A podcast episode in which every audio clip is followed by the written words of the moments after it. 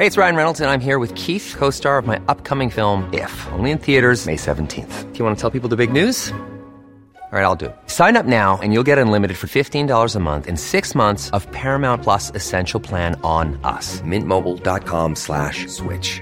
Upfront payment of $45 equivalent to $15 per month. Unlimited over 40 gigabytes per month. Face lower speeds. Videos at 480p. Active Mint customers by 531.24 get six months of Paramount Plus Essential Plan. Auto renews after six months. Offer ends May 31st, 2024. Separate Paramount Plus registration required. Terms and conditions apply if rated PG. Él es estratega internacional en ciberseguridad y hemos llevado el seguimiento de lo que ha sucedido en Petróleos Mexicanos y el hackeo de su sistema de cómputo. Israel Reyes, me da mucho gusto saludarlo. Bienvenido. Buenas tardes. Buenas tardes, mucho mucho gusto Jesús Martín. Martín, como siempre, un placer estar contigo y con tu audiencia. ¿Todavía al día de hoy sigue secuestrado el sistema de Petróleos Mexicanos?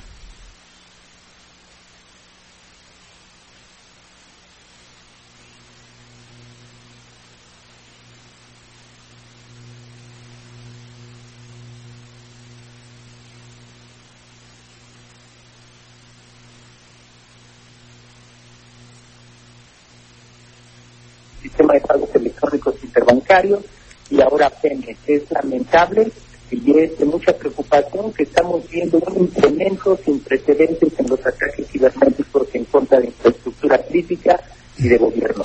A ver, este, Israel, vamos a hacer una cosa. Voy a volverle a marcar porque tenemos problemas en la comunicación, tenemos un poco de problemas en la comunicación. Le, voy a volver a marcar por teléfono para que de esta manera podamos tener una comunicación más clara. En, en unos instantes nos volvemos a comunicar con usted, por favor. Mientras tanto, agradezco mucho los comentarios del público. Muchas gracias, José Carlos, que nos llama por teléfono. A Edith Ortega González, también muchas gracias. Senador MX, también Gerardo Can Gerardo Canseco, qué gusto saludarte. Si, usted recuerda a Gerardo Canseco, de excelencia personal, ¿cómo no vamos a acordarnos de don Gerardo Canseco? Y bueno, pues de su hijo Gerardo M. Canseco. ¿Cómo te va, me quedo Gerardo? Te mando un fuerte abrazo para ti, para tu hermosa familia. Gracias por estar muy atentos de nuestro programa de radio. Sandra L. Olivas, gracias también. Jos, Josga García, ya nos siguen ciudadanos y habitantes de Sina.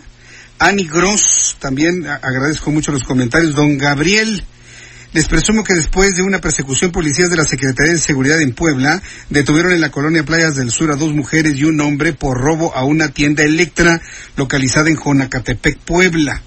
Y bueno, pues nos muestran aquí las imágenes de los hombres detenidos de espalda y pues los bebés, todo lo que traían, sus pistolitas y los teléfonos que se habían robado. Gracias, don Gabriel, por darnos cuenta de ello. Manuel, Jesús Martín, felicidades por tu programa. Ojalá se pueda extender a tres horas. Aquí en Chalco también se oye un zumbido extraño en la estación. Yo espero que ya mañana tengamos arreglado este zumbido. Y sí, hay varias personas que nos siguen insistiendo en que empecemos nuestro programa de noticias a las cinco de la tarde, acabamos a las nueve, perdón, a las ocho, ya son cuatro, ¿no? Eh, que vayamos de 5 a 8, ya la petición está hecha en la, dirección de radio. Y bueno, pues yo les agradezco muchísimo el que ustedes consideren que durante tres horas podemos seguirlos acompañando. LZR, si lo dice él es porque hay racismo. Ah, lo que pasa es que en mi cuenta de Twitter le presento las declaraciones de Andrés Manuel López Obrador ayer en Nayarit, en donde habló de los indígenas, en donde habló de los mestizos, entonces lo empezaron a señalar con que era un racista, muy, muy, muy difícil situación la que ha vivido el presidente en las últimas, en las últimas horas, en los últimos días, con sus comentarios. Yo pienso que no son, no son con dolo, pero no tiene ningún cuidado. Habla como piensa finalmente, ¿eh? Habla como piensa y por lo menos ahí nos podemos dar cuenta de muchas cosas. Israel Reyes, ¿ya está en la línea telefónica? Bueno, aquí estoy, ya. aquí estoy, Jesús Martín. Ya, ya se escucha mucho más claro. Bueno, entonces la situación que prevalece en Pemex todavía es de muchos problemas en su sistema informático. Ah, sí, fíjate que todavía hay algunos problemas en sistemas críticos. Este, esto se ha sabido a través de, de información que ha salido del interior de Pemex. Uh -huh. Bueno, como te decía, este, que en los últimos años aquí en México hemos sido víctimas de ataques cibernéticos de consideración, por ejemplo, el de Banjico, el de Bancomex, el del sistema de pagos electrónicos interbancarios y ahora Pemex. Ahora, eh, siguen los empleados de petróleos mexicanos eh, sin hacer su trabajo, eh, de, de, eso estoy seguro, pero finalmente, ¿cómo una empresa como Pemex puede recuperar su sistema? ¿Cómo puede recuperar el trabajo y qué de, de qué manera debe protegerse en el futuro? Mira, la mejor la mejor protección es la prevención. Aquí es una responsabilidad compartida entre el sector privado, el sector público y el gobierno. ¿Y por qué en el sector privado? Porque el sector privado es el dueño de la mayoría de la infraestructura crítica. Por ejemplo, Telmex es el dueño de, todos, de todas las conexiones de Internet. Los sistemas están almacenados en la parte que se llama Cloud Services. Aquí el ataque de ransomware, el que fue víctima Telmex, es un secuestro de información que se da a través de correos electrónicos y de ligas que están contaminadas con código malicioso. Aquí la responsabilidad no solamente es de Pemex, ni de los usuarios de Pemex, pero también de los proveedores de los servicios de infraestructura crítica que no pudieron detectar que existía código malicioso en alguna página de Internet o que venía un correo electrónico infiltrado con código malicioso. Por eso te digo que se trata de una responsabilidad compartida. Ahora, eh, yo le preguntaba hace algunos días si lo ocurrido en Petróleos Mexicanos tiene que ver por la sofisticación de los hackers o inclusive tal vez estén durmiendo con el enemigo. ¿Es probable que alguien adentro de Pemex sea el responsable de esto? Eso es muy probable. El 85% de los ataques de este tipo son de insiders, son de sabotaje interno, porque las personas internas son las que conocen los sistemas, las vulnerabilidades y las debilidades del sistema. El 85% de la data nos dice que, los, que cuando existe este tipo de ataque viene de adentro. Entonces es, es, un ataque, bueno, entonces Petróleos Mexicanos tendría que iniciar una investigación primero al interior, primero al interior de su, de su propia planta, de sus propias instalaciones. Efectivamente, Jesús Martín, pero te comento aquí que las vulnerabilidades que tiene Pemex se conocían desde el 2016 y desde, desde el 2017. Se hizo un análisis de riesgo y al cual no se le dio seguimiento en las recomendaciones. En ese momento se descubrió que carecían de los planes de contingencia, los procedimientos de respuesta a incidentes y hacía falta un proceso de lo que se conoce como patch management procedures. No sé por qué, pero la administración anterior decidió no actuar en esas recomendaciones que se le dieron. Bien, pues no nos resta más que esperar que hagan lo que tienen que hacer. ¿De qué manera una situación como esta puede comprometer la operatividad de la empresa, su valor e inclusive su calificación? Porque actualmente está muy sensible también ese asunto, Israel Reyes. Sí, pues mira, estamos ante una situación delicada, ya que, pues, como tú lo sabes, Petróleos Mexicanos representa un gran ingreso al Producto Interno Bruto Mexicano y también es uno de los principales productores a nivel global. Sin duda alguna, una crisis originada por un ataque cibernético a un proveedor de petróleo puede alterar los precios a nivel global.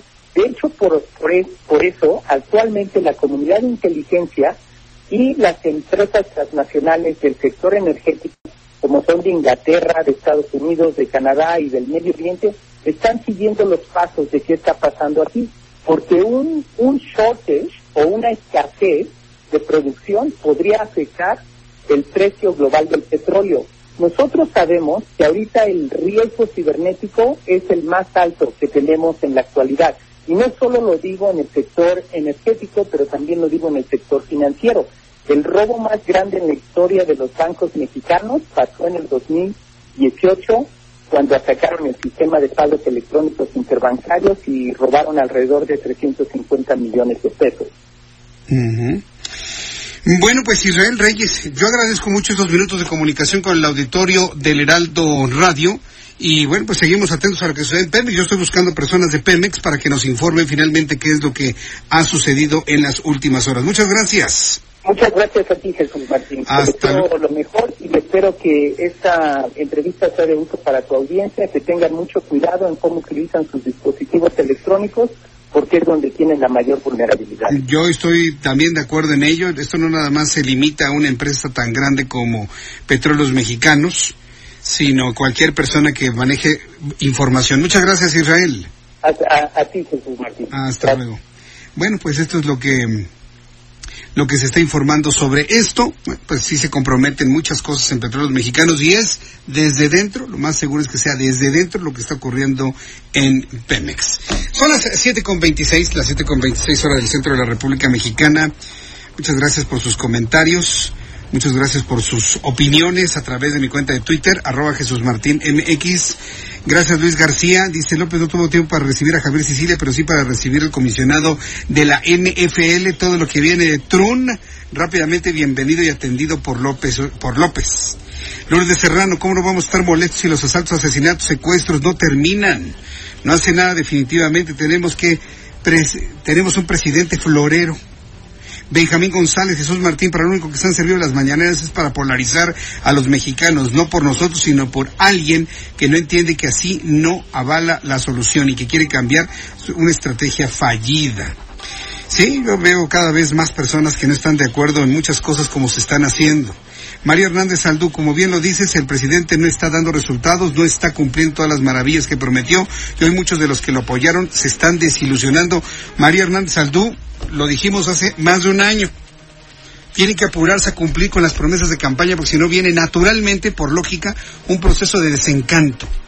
Y si ese proceso de desencanto que ya alcanzó a actores, cantantes, intelectuales, escritores, ya hay muchos que están en, esa situación, que ya los alcanzó. Alcanza al pueblo, así entendido como esa gran cantidad de mexicanos que tuvieron sus confianzas en el presidente, la situación puede tornarse mucho más crítica, mucho más fuerte, mucho más viral en los próximos meses. Así como se lo dije hace un año y está ocurriendo, esto no se trata de ningún presagio y simple y sencillamente el resultado de establecer un proceso de lógica a las cosas como las estamos viendo. Son las siete con veintiocho. Vamos a ir a los eh, mensajes y regreso enseguida. Le invito para que me escriba a través de mi cuenta de Twitter, arroba Jesús Martín MX.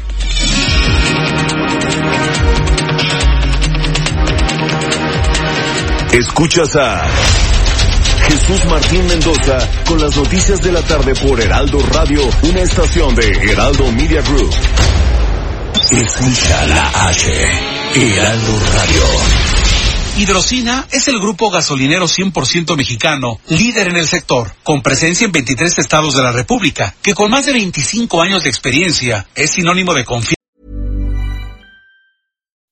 When you make decisions for your company, you look for the no-brainers. If you have a lot of mailing to do, stamps.com is the ultimate no-brainer. Use the Stamps.com mobile app to mail everything you need to keep your business running with up to 89% off USPS and UPS. Make the same no-brainer decision as over 1 million other businesses with Stamps.com. Use code PROGRAM for a special offer. That's Stamps.com, code PROGRAM.